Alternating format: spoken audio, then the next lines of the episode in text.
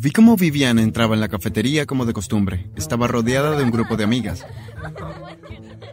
Había querido invitarla a salir durante años, pero nunca pude atraparla sola. Había decidido que no podía esperar más, no había nada más, iba a tener que preguntarle delante de todos. Esperé hasta que ella y sus amigas tenían su comida y se sentaron en una mesa. Es este momento, Carmelo, es ahora o nunca. Respiré hondo y me acerqué casualmente a su mesa. Hola. Viviana me miró y tenía una expresión de desconcierto en su rostro. ¿Estás hablando conmigo? Ah, sí. hola, escucha. Estaba... Vamos, escúpelo. ¿Te gustaría tener una cita conmigo? Ah, no, gracias. Estaba tan avergonzado, no sabía qué decir. De hecho, pensé que iba a romper a llorar. Había estado esperando este momento durante tanto tiempo solo para ser rechazado. Mientras me alejaba, pude escuchar a sus amigos reír. Pero antes de continuar, asegúrate de darle me gusta y suscribirte y presiona la campana de notificación para asegurarte de que nunca te rechacen. Me senté en la esquina por mi cuenta con la cabeza inclinada. Me sentía tan miserable, no podía creer que me hubieran humillado así delante de todos. De repente sentí que alguien se sentaba a mi lado. ¿Estás bien, Carmelo? Miré hacia arriba para ver quién me había hablado. Era Lara, una chica de mi clase. Sí, estoy bien, solo me acaban de rechazar horriblemente. Bueno, Tal vez invitaste a salir a la chica equivocada. Quiero decir, tal vez deberías invitar a salir a alguien diferente. Alguien que tal vez esté enamorada de ti. ¿Como quién? ¿No es obvio? No para mí. Ella dio un suspiro exasperado y dijo... ¿Y qué hay de mí? La miré en estado de shock. ¿Estás diciendo que estás enamorada de mí? Sí, Carmelo. Eso es lo que te estoy diciendo. Y también te pregunto si quieres salir conmigo. Aunque era lo último que esperaba, no tuve que pensarlo dos veces. Lara era una chica bonita. Cualquiera tendría suerte de tener una cita con ella. Eso suena genial, Lara. ¿A dónde vamos? ¿Qué tal si salimos a comer pizza esta noche? Eso suena perfecto. No podía creer que todo estuviera cambiando tan rápido. Hace cinco minutos había estado arreglando un corazón roto y ahora tenía una cita para la que prepararme. Nos vemos a las 7 en punto en el café italiano. Sonreí para mí mismo mientras Lara se alejaba. Tal vez se suponía que todo esto debía pasar. Supongo que el destino estaba jugando su mano. Esta noche fue uno de los mejores momentos de mi vida. Clara y yo nos llevamos muy bien. Ella era muy divertida y muy linda también. Incluso el camarero se rió de sus tontas bromas. Sentí que la conocía desde hacía años. Definitivamente no parecía que fuera nuestra primera cita. Al final de la noche la acompañé a su casa. Bueno, fue una noche divertida, ¿no? Sí, lo pasé bien. ¿Quieres hacer algo el viernes? Tal vez ir al cine o podríamos ir a patinar o algo así. Unas películas suenan muy bien. Me sentí muy nervioso y no sabía si darle un beso o simplemente decirle buenas noches. Pero después de unos segundos de reflexión decidí hacerlo. Me incliné hacia ella y le di un beso en la mejilla. Pues buenas noches. buenas noches. Mientras caminaba solo a casa, mi corazón cantaba de alegría y apenas podía quitar la sonrisa de mi rostro. Cuando entré, mi mamá me estaba esperando. ¿Cómo te fue en tu cita, Carmelo? Realmente bien. Es tan agradable y quieres salir conmigo en otra cita. Eso es genial, estoy muy feliz por ti. A partir de ese momento, Lara se convirtió en una gran parte de mi vida. Pasamos todo nuestro tiempo juntos. No pasó mucho tiempo antes de que hiciéramos oficial nuestra relación. Todos nuestros amigos estaban muy felices por nosotros. Ustedes dos son perfectos el uno para el otro, hacen una muy buena pareja. No pensé que nada ni nadie pudiera estropear cómo me sentía. Pero no había pensado en lo que diría Viviana. Una vez de que se enteró de que Lara y yo éramos novios, empezó a ser muy mala. Donde quiera que íbamos, ella siempre parecía estar allí, metiendo la nariz. Oh, ¿a dónde van los enamorados ahora? Oh, ustedes son tan lindos. Para nada. Traté de ignorar sus bromas, pero comenzó a desanimarme. Lara notó que yo no actuaba como siempre. ¿Qué pasa, Carmelo? ¿Pareces tan triste? Sí, supongo que me siento un poco deprimido. Le expliqué a Lara que las constantes bromas de Viviana realmente me molestaban. Sé que no debería dejar que me afecte, pero no puedo evitarlo. No te preocupes por Viviana. Yo me ocuparé de ella. Me aseguraré de que no te moleste más. Y de todos modos tenemos el fin de semana adelante a nuestro hora. No tendrás que volver a verla hasta el lunes. Sí, eso es verdad. Pero por suerte cuando llegamos a la escuela el lunes, Viviana no estaba por ningún lado. Viviana debe estar enferma o algo así. Al menos no tendré que escuchar sus bromas hoy. Sí, supongo que debe estarlo. Viviana no vino a la escuela el día siguiente, ni tampoco al otro. De hecho, pasó una semana y nadie había sabido nada de ella. Comencé a sentirme un poco preocupado, no pude evitar recordar lo que habría dicho Lara. Decidí que tendría que preguntárselo. Lara, no sabes por qué Viviana no ha venido a la escuela toda la semana, ¿verdad? No, ¿cómo podría saberlo? Oh, nada, solo... ¿Solo qué?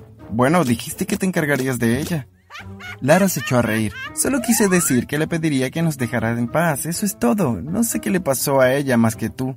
Oh, sí, por supuesto. ¿Me crees, no? Sí, sí, por supuesto que sí. Oye, mis padres salieron esta noche. ¿Quieres venir a mi casa? Podemos ver una película. Seguro, suena como un gran plan. Así que esa noche fui a casa de Lara. Estábamos a mitad de la película cuando ella dijo que iría a buscarnos unos bocadillos. Está bien, tengo que ir al baño de todos modos. Me levanté y fui a buscar el baño, pero no había estado a menudo en la casa de Lara y de alguna manera logré perderme. No tenía idea de qué habitación era el baño. Mientras iba de puerta en puerta, no vi que el hermano pequeño de Lara había dejado su juguete en el suelo. Tropecé con él y salí volando hacia una estantería. Mientras lo hacía, tiré de unos libros del estante y de repente toda la estantería se abrió como una puerta, revelando una habitación secreta detrás de ella. Estaba tan sorprendido y la curiosidad se apoderó de mí. Decidí que echaría un vistazo rápido a la habitación secreta. Cuando vi lo que había dentro quedé en shock. En el medio de la habitación había una jaula y dentro de ella, encadenada a una silla, estaba Viviana. ¿Qué estás haciendo aquí? Tienes que ayudarme. Rápido, ven y deshaz estas cadenas. Yo no haría eso si fuera tú. Me di la vuelta para ver a Lara parada detrás de mí. ¿Qué está pasando, Lara? ¿Por qué Viviana está en tu casa? Esto es venganza por todas las cosas malas que te ha hecho. Pero no puedes encadenarla. Es solo lo que ella se merece. Nadie se burla de ti así. Sé que lo que hizo estuvo mal, pero lo que estás haciendo es aún peor. No puedo dejar que la tengas aquí por más tiempo. La voy a dejar libre. Me acerqué a la entrada de la jaula y comencé a tratar de soltar el candado, pero antes de que tuviera la oportunidad de abrir la puerta sentí que algo fuerte me golpeaba en la nuca. En cuestión de segundos todo se puso negro y caí al suelo con un ruido sordo. No sé cuánto tiempo estuve inconsciente, pero cuando desperté me encontré dentro de la jaula con Viviana. Lara estaba en el exterior de la jaula, caminaba de un lado a otro y tenía una expresión de locura en su rostro.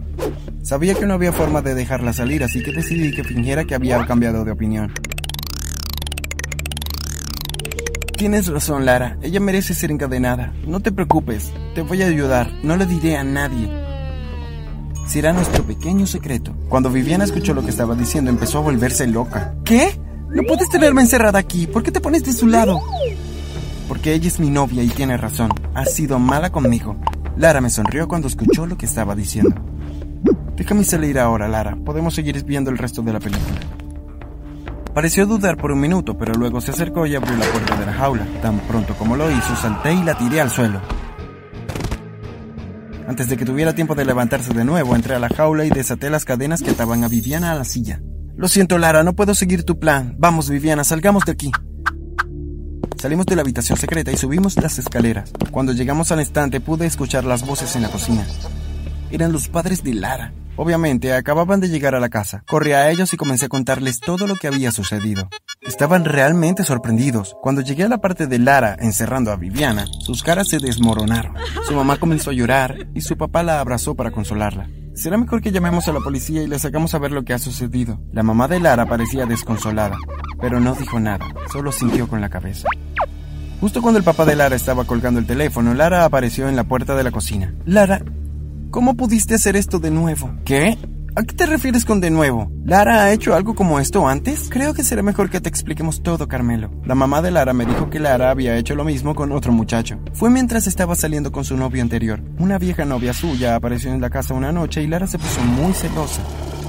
Ella tomó a la niña como rehén Pasaron semanas antes de que la encontraran. La enviamos a un hospital psiquiátrico para recibir tratamiento. Pasó unas semanas allí y cuando salió parecía que se había recuperado. Honestamente pensamos que ahora estaba bien. Nunca esperamos que volviera a hacer algo así. No podía creer lo que estaba escuchando. Realmente no sabía qué decir a continuación. Pero no necesité decir nada porque la policía apareció y fueron los únicos que hablaron. Después de que los padres de Lara le hubieran explicado exactamente lo que ha pasado, les dijeron que tendrían que poner a Lara bajo custodia. Por su propio bien hasta que pueda ser evaluada. Pero cuando intentaron llevar a Lara al auto de la policía, ella comenzó a gritar. No, no, no voy a volver ahí. Carmelo, ayúdame. Me amas, ¿no? No dejes que me lleven lejos. Me aparté de Lara y no podía soportar escuchar sus gritos de ayuda. Viviana y yo salimos de la casa de Lara y comenzamos a caminar a casa. Cuando llegamos al final de la calle doblé para ir a la izquierda, pero Viviana fue en la dirección opuesta. Adiós, Viviana. No podía creerlo. Ella me ignoró por completo. Ni siquiera una palabra de agradecimiento por salvarla. Me sentí muy triste. Viviana una vez más estaba siendo mala conmigo y ahora ni siquiera tenía a Lara para consolarme. Más tarde esa noche estaba sentado en el salón viendo la televisión con mis padres cuando de repente un locutor interrumpió el programa. Interrumpimos este programa para traerles una noticia urgente. Esta noche, una paciente del hospital psiquiátrico escapó y huyó del edificio. No se cree que sea peligrosa, pero el público debe llamar a las autoridades si viene alguien actuando de manera sospechosa.